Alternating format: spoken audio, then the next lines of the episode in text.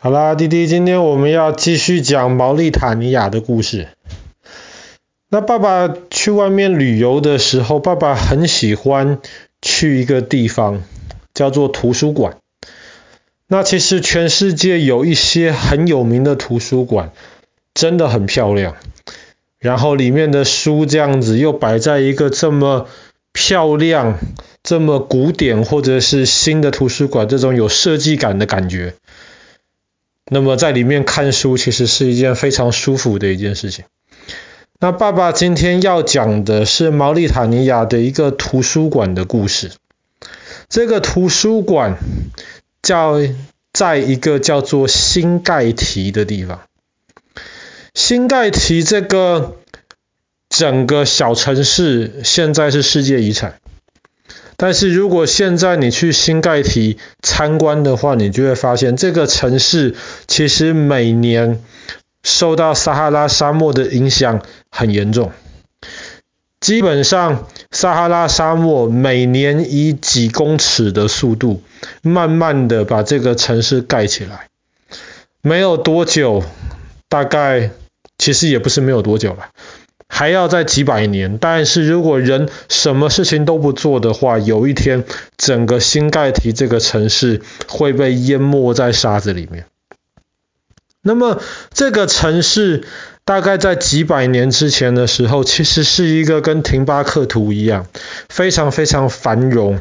而且非常充满文化气质的一个城市。为什么呢？因为这个城市其实它正好在廷巴克图的一些穆斯林，穆斯林基本上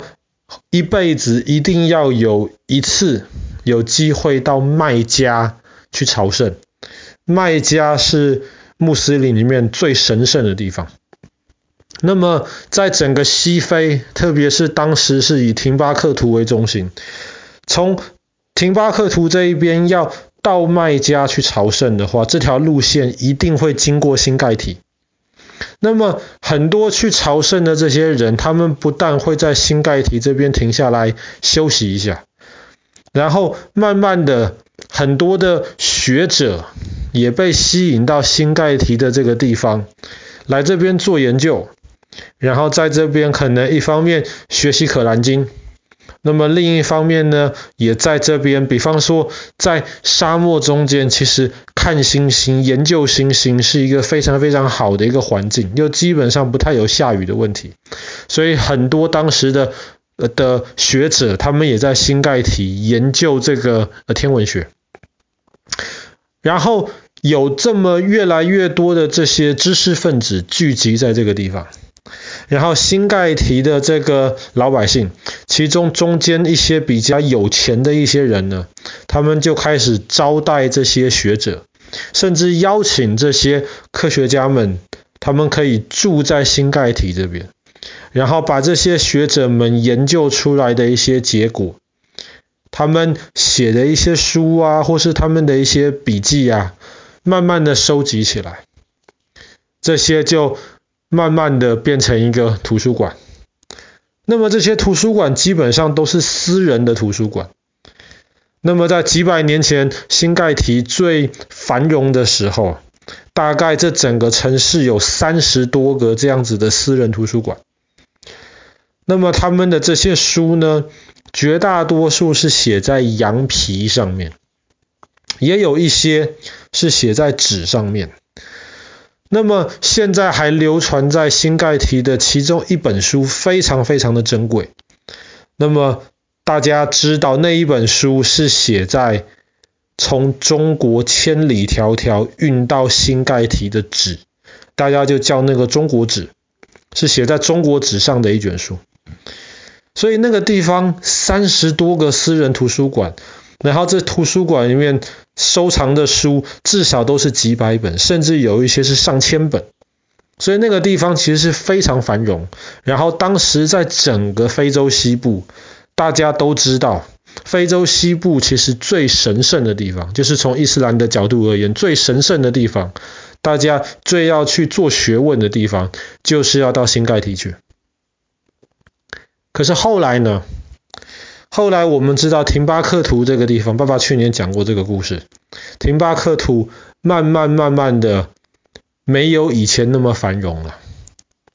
然后啊，从廷巴克图出发，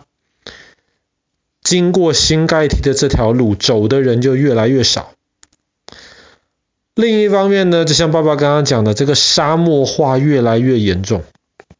所以，曾经住在新盖提的这些有钱人，这些有钱的家族，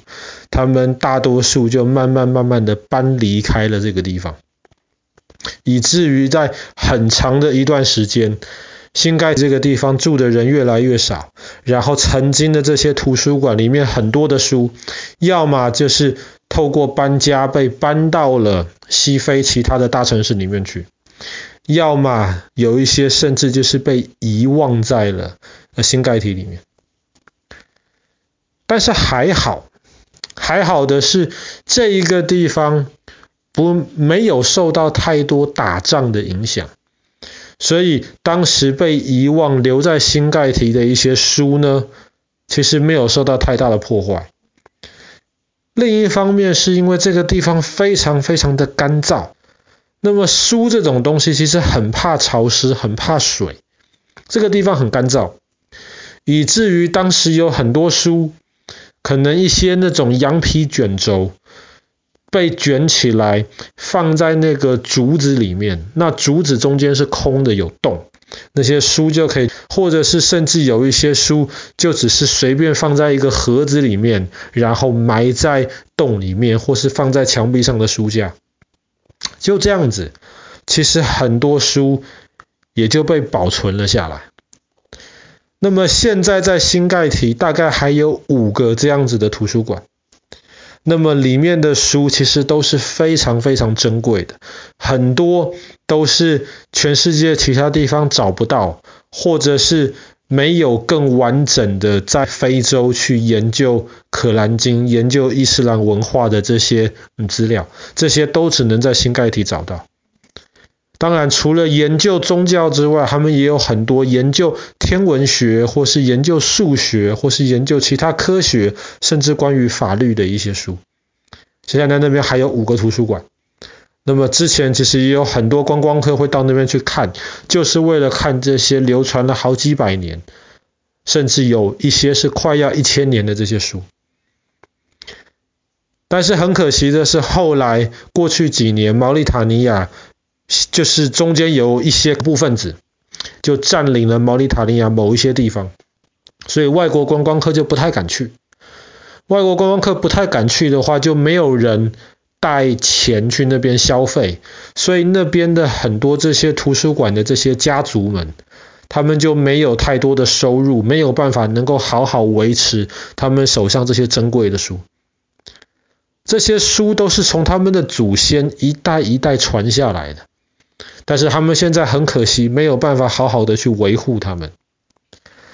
其实毛利塔尼亚政府好多次希望他们能够把这些书交由政府来维护，不是政府保管。不是送给政府，而只是政府出钱，然后可能盖一个合适的地方，中间可能有那些冷气啊，有什么东西能够来维护这些书。可是这些家族全部都拒绝掉了。一方面他们不相信政府，另一方面呢，他们也怕可能这些东西被被特别集中放在某一个地方的话，容易被恐怖分子直接破坏掉或是抢走。还有一方面，对于他们而言，这些是他们祖宗在他们家族一代一代传下来，他们也舍不得把这样子的东西交出去。可是这些这么珍贵的这些书啊，如果不好好维持的话，可能新盖提还没有消失之前，这些书就会消失掉。所以站在爸爸的角度，那还是希望这些书能够好好的保存下来，那么有一天可以让大家都可以看得到。好啦，那么我们今天的故事就讲到这边。新盖提这一个伟大的图书馆。